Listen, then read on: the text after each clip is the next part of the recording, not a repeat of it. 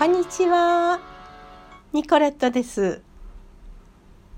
え、お便りまたいただきました。ココちゃん、いつもありがとうございます。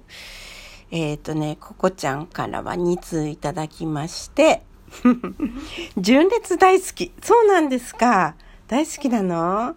うん、おめでとうって、あ、色紙がね、当たったということです。に対してですね。ありがとうございます。リリーさんのご主人の大ファンです。いいな、いいな。あ、リリーさんのご主人ですか。うーん。あの、福士誠二さんが、あの、質問されていましたけれども、純烈のコンサートに行ってリリーさんは来るんですか？なんて質問をしてましたけど、いやいらっしゃってないんじゃないかなとかって言ってましたけれども。いや、こっそり言ってますよね、きっとね。ただリリーさん人気者だから忙しいから、聞きに行ってる暇はないかな。はい、もう一つですね、ココちゃんから。インナーチャイルド初めて聞きました。あ、そうなんですか私、うんと昔からインナーチャイルドというね、言葉は知っていましたよ。興味深いです。私も探ってみたいな。ニコさんが即興劇されるとき参加したいなですって。そうですね。やるとき一緒にやりましょうか。誰が指導するとか指導する必要はないですからね。ただね、あの、相手が、誰かが言ったことに対して、いや、そうじゃないよとか、否定したりしちゃいけない。それだけが最低のルールみたいですよ。うん。でも、あの、なんか誤解してることに対して、いや、私が言ってるのはそういう意味じゃなくて、こういう意味でとか、そういう言い方をするのは全然平気みたいなんですね。インナーチャイルドって初めて聞きましたか、ここちゃん。あのね、インナーチャイルドというのは、子供の頃にね、あの、自分が受けた、なんていうのかな、ショッキングなこととかね、まあ大体お友達からとか家族からってことが多いんでしょうけれども。であのすごいそれのことがトラウマになっちゃっててね。それででも自分では気が付かないわけですよ。気が付いてる人もいるのかもしれないけどね。で私が一度そういう受けた時はねあなたの中から子供の頃にこう受けたものをねあの探りますみたいな。で自分自身がその子供に帰るというかね。でいろいろ、まあ、一種の催眠みたいな。だけどそういう危険なものじゃなくてね。例えばこう暗いところでこう目をつぶって横たわっていますね。そうすると何が見えますかとかね。いろいろ質問されたりするんですよね。あとそうね。あの私だったら例えばね自分の目に見えるのは場所はイギリスみたいです。多分行ったことはなかったんですけどねその頃ね。あのすごい草原の中にあ馬に乗っていて、えー、それであのそばには王子様みたいな人がいますとかね。で私はなんかお姫様みたいなね。そんな感じで丘の上に立っています。そういう光景が見えますとかですね。あの場所はちょっとアメリカみたいなんですけれども部屋がいくつもあってその部屋をねこう開けて自分がこう進んでいきますと、うん、そういう光景が目に浮かびますとかね。あとねパッとねあの私ファンでも何でもないんですけどあの政治家の小沢一郎さんがいるでしょ？あの人がねパッと目の前に現れたんですよ。あなんか小沢一郎さんが私の目の前に現れましたって言うんですよね。そんなようなねあの両方を受けたことがあります私何もここで言っときますけど小沢一郎さんを支持しているわけでも何でもなくそれ以後も別に小沢一郎さんの支持者になったわけでもないのでここでお断りしておきますけれどもなんでその彼の姿がこうパッと目の前に現れたのかっていうのはわからないんですけど。まあそれはインナーチャイルドとはちょっと違うんですけれどもね。そういう自分の中にあの眠っているものをこう引き出して解放してそれでなんか問題点を見つけ出して解放することによって苦しめられていることをえ、直していくみたいなそういう療法っていうかねそういうのを何回か私受けたことあるんですよ。でもねそこに達するまでにあのちょっと目覚めちゃうんで あんまり効果なかったんですけどね。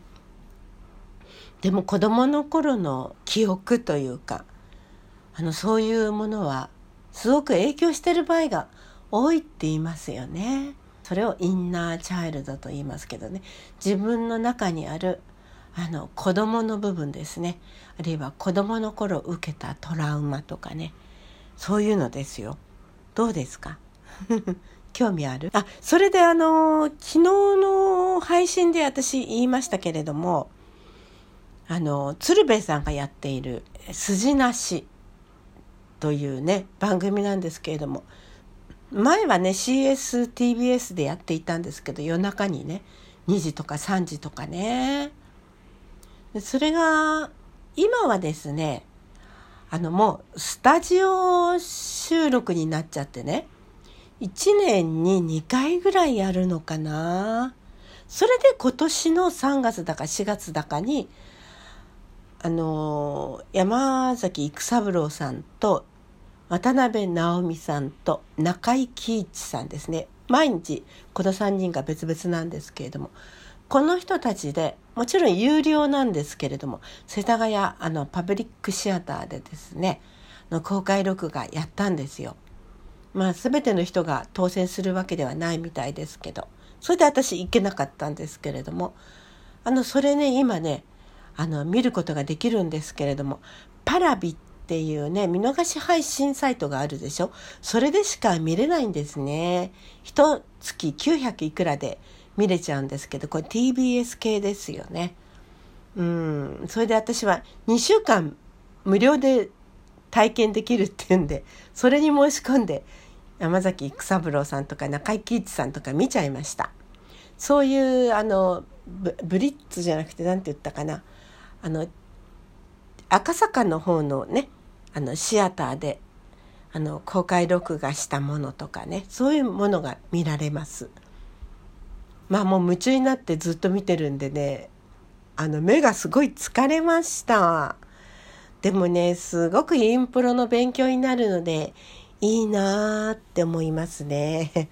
もうすごく傑作ですよ。でねあのこれはあの2人でやるわけでしょ？鶴瓶さんとゲストさん。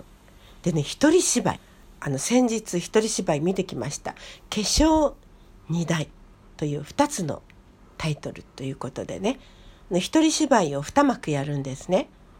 であの1幕目は有森成美さんだっけ？成美さん？があの演じるんですね。であともう一幕はうちの西洋さん。まあ、明日何食べる？っていうテレビドラマで今度映画になるそうですね。えー、有名になりましたけれどもうちの西洋さん、ね、エリザベートのトートの役をやったりしましたけどこの人のこのお二人の一人芝居を見てきました。まあなんだかね私ね映画でもね舞台でもねすぐストーリー忘れちゃうんですよ。もう忘れっぽくなりましたね。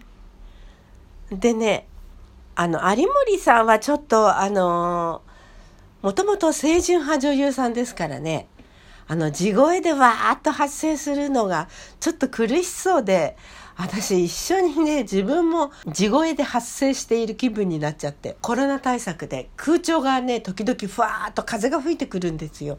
それでね、もうね、喉がおかしくなっちゃって、咳が連続で出ちゃってね、まあ咳エチケットとか言われますから、もうハンカチで口を押さえちゃって、マスクの上からね、ちょっと苦しかったですけどね。